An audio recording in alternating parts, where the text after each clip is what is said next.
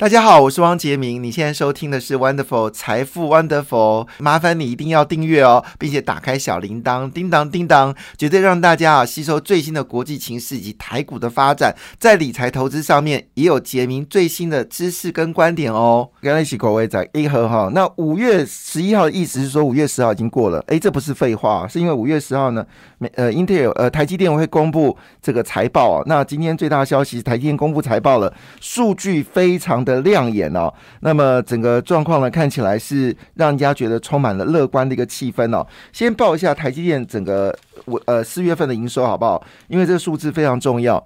那因为这一波的台积电呢，在 ADR 部分呢，从一百大概一百一十块美金一个一一一个一一股的 ADR 呢，已经跌到剩下八十四块八八十五，昨天收在八十八块啊。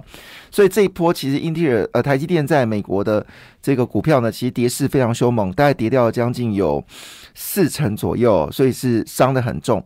但是呢，这些所谓的卖压呢，基本上来自于非理性的一个对未来情绪的一个不稳定，而不是基本面上的不好啊。那昨天台积电呢公布了四月份营收，果不其然，真的非常好，年增率交出了是跟去年同期比，年增率交出了五十五个百分点。非常的厉害，五十五个百分点哦，意思说你今天的股价跟去年同期比，应该要涨五十五个百分点才符合它的营收报告嘛？哈，一般简单的算法，好，当然，呃，不只有这样，不是，不用，不是我说股票可以用这么简单的方式来计算，就是我们单纯用营收角度来做分析的话，你股票反映你的成长度嘛，所以股票当然股票也要反映你未来跟跟现在比的成长度，有点小复杂。我们就单纯讲说好，就是点对点好了。就是今天跟呃上去年的这个时候公布的业绩成长了五十五个百分点，结果。台积电不但没有涨五十五个百分点，反而从价格里面呢跌掉了将近四十个百分点。这里显示一件事情：投资情绪已经超过了理智线，就是说大家就是卖股票、卖股票、卖股票，其实忘记了，其实企业还在成长当中啊。那昨天呢，呃，就是台积电公布了四月合并营收，金额高达了一千七百二十五点六亿元呢，创下了单月营收的新高。那当然，这部分呢，主要是来自于车用晶片，还有工业自动化、高效能运算的需求，还是持续的走强。那目前为止呢，台积电的产能还是维持满载。那加上台币对美金的一个贬值哦，所以这部分又另外赚了九个百分点。好，所以整个看起来状况是非常非常的好，而且呢，它跟三月份营收比呢，还是持续的一个增长的状态。那我们继续来看呢，就是有关毛利率部分。我们知道，在这个去年的时候，它没有调高，就是去年下半年的时候，它不是调高了，就是二八纳米以上的制程的价位吗？以前台积电都傻避暑了，就是说你跟我买高阶制程，我低阶制程呢就给你便宜的价格。但是呢，所以造成台积电的成长幅度呢低于全球的。半导体的成长幅度好，那去年的时候，去年底的时候，台积电觉得嗯这样不行，我应该调高这个二八纳米以上制成的这个价格哦，所以一调完之后呢，毛利率最低的时候是四十九个百分点哦，现在毛利率已经到五十八个百分点了。其实股票是在计算的时候呢，除了计算你营收增加之外呢，最吸引人的部分还是你的毛利率。所以有时候你看到营收增加哦，但是毛利率下滑，股票不见得会涨哦。好，营收增加，毛利下滑，表示你 EPS 不行嘛？那现在不是，现在是你的营收增加，你的毛利率又上升，所以你的个股获利、每股获利一定会大幅的增加。所以这个情况下呢，台积电还是对于所谓的五 G 还有高运算计算的需求，包括伺服器，还有终端的晶片的需求，以及车用晶片呢，它预期还是非常的乐观哦。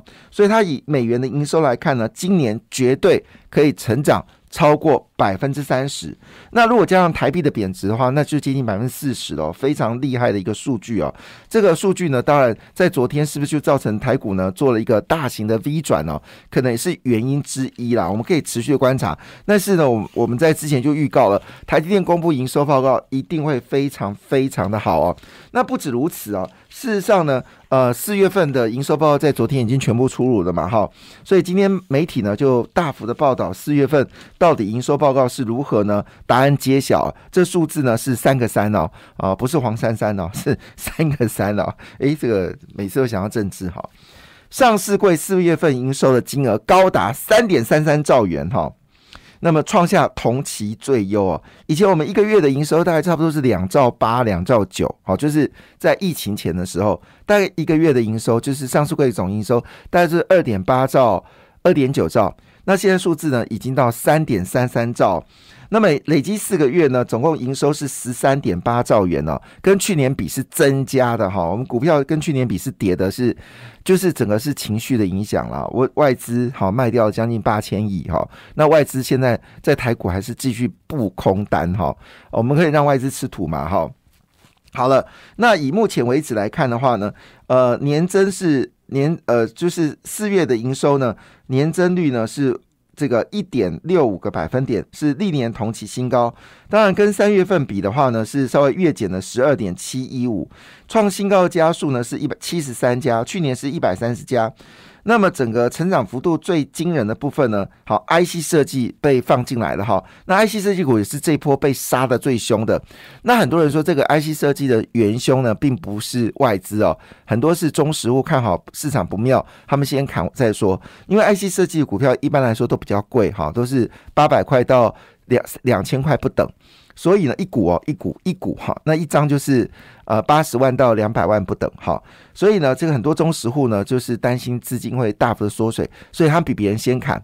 据了解，昨天中石户已经进场了，因为 IC 设计公布的业绩不但没有减少，反而是大幅增加了二十三点六个百分点。非常惊人。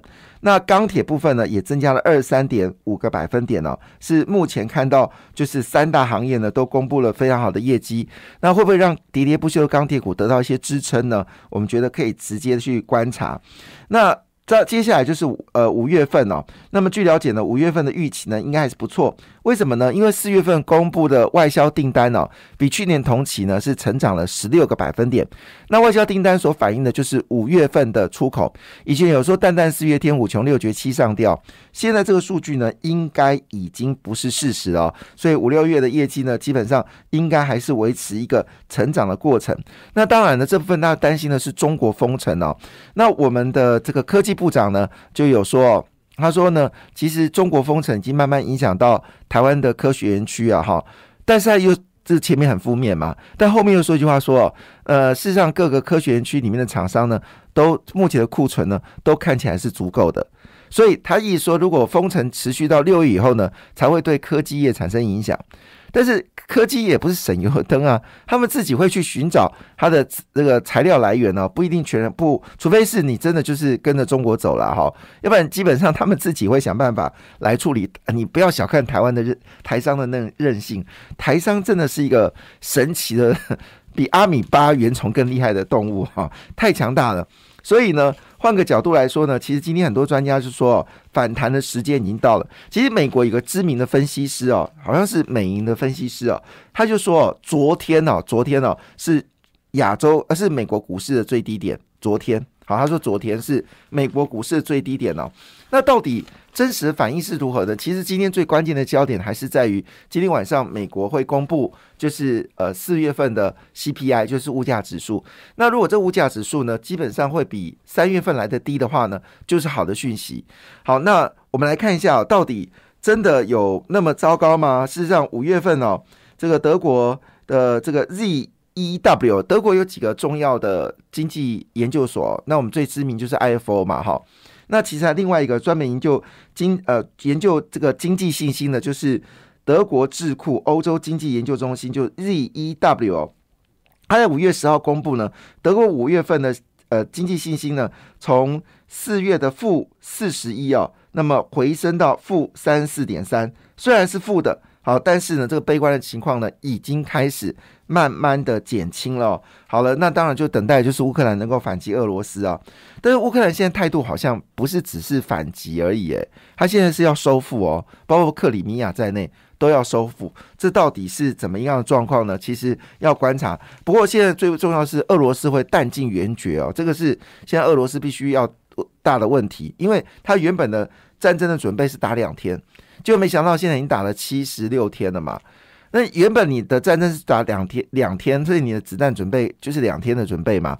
但问题是你已经打到七十六天了，你还要反攻，然后已经损失了大概一千呃两百多台，一千两百多台的坦克，你可以用的坦克大概就四千多台。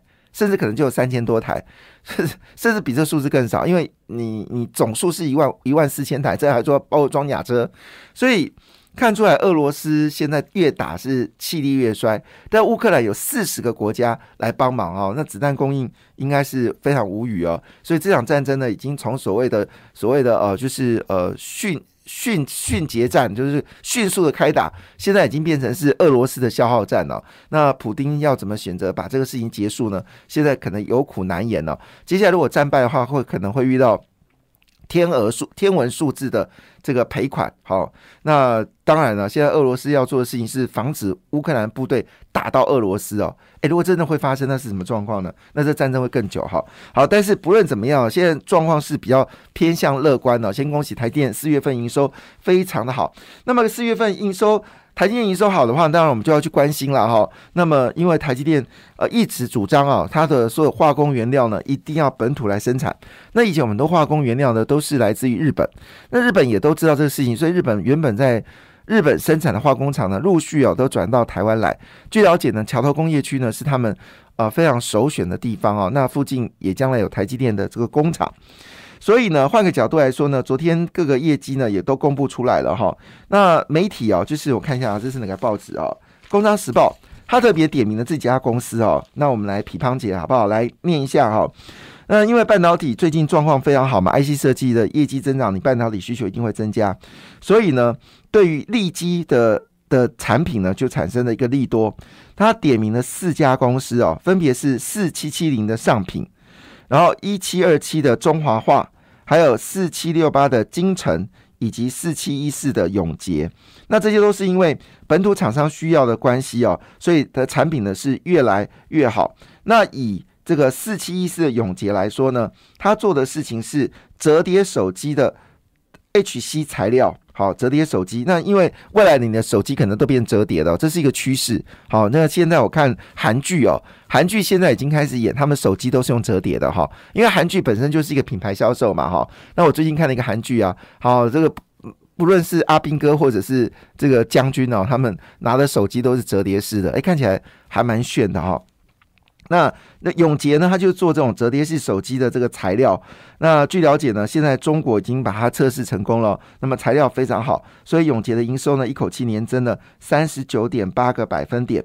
然后呢，上品上品做这个氟素佛啊佛啊，就是我们吃牙牙膏那个佛，好牙膏的氟素材料的加工制制品哦。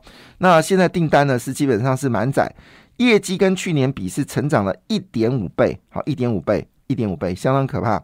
那它的张兵呢，还是有继续扩厂，所以扩厂部分呢，在下半年还会另外增加百分之二十哦。所以这家公司股票之前就已经有明显的上涨。那中网化也是之前飙蛮凶的股票嘛，哈，那也公布业绩了。那么首季的营收年增率是三十八个百分点，好，那这个非常非常好。但是但是它的年增率是这样三十八点，可能毛利不好，所以呢，年增率。一那毛利呃 EPS 的年增率只有五点二，但总是还算不错的啦哈。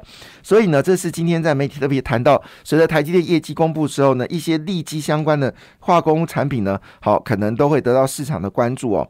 另外一部分就是我们说的这个天气，可能在这次的梅雨季节完之后，就要进入到炎热的夏天哦。那炎热夏天要干嘛呢？当然是要喝饮料啊。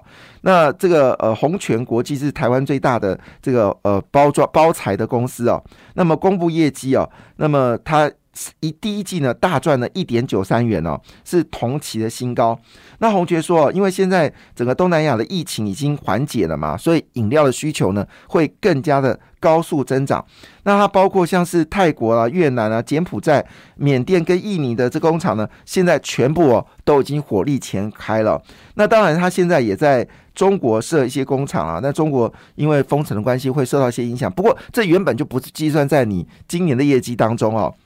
好，那当然我们很关心的就是第二大家的公司哦，就是联发科哦。那么联发科呢也公布了四月份的营收哦。那法官呢法不是法官呢法人哦是说哦联发科哦本季的财测一定会达到哦。那这个数字也是强强棍哦，单月营收高达五百二十六亿元呐，哈，真的很可怕，改写了单月历史的次高。这是联发科哦单月营收两度哦突破五百亿的关卡。两度哦，就是这次公布又是第二次的高呃高过呃五百亿。据了解呢，台联发科呢已经拿下全中国的手机的这个晶片哦，打败了这个高通。那主要是因为用了这个英特尔呃台积电的技术嘛，哈。那现在已经不是只有我们说的手机晶片了，它现在呢也开始进入到 WiFi 跟电源管理 IC 的部分呢，也都在增加啊。那毛利率呢，基本上都维持百分之五十以上哦。所以这个情况下来看呢，加上现在美国呢已经要扩大对于中国半导体的一个封杀啊。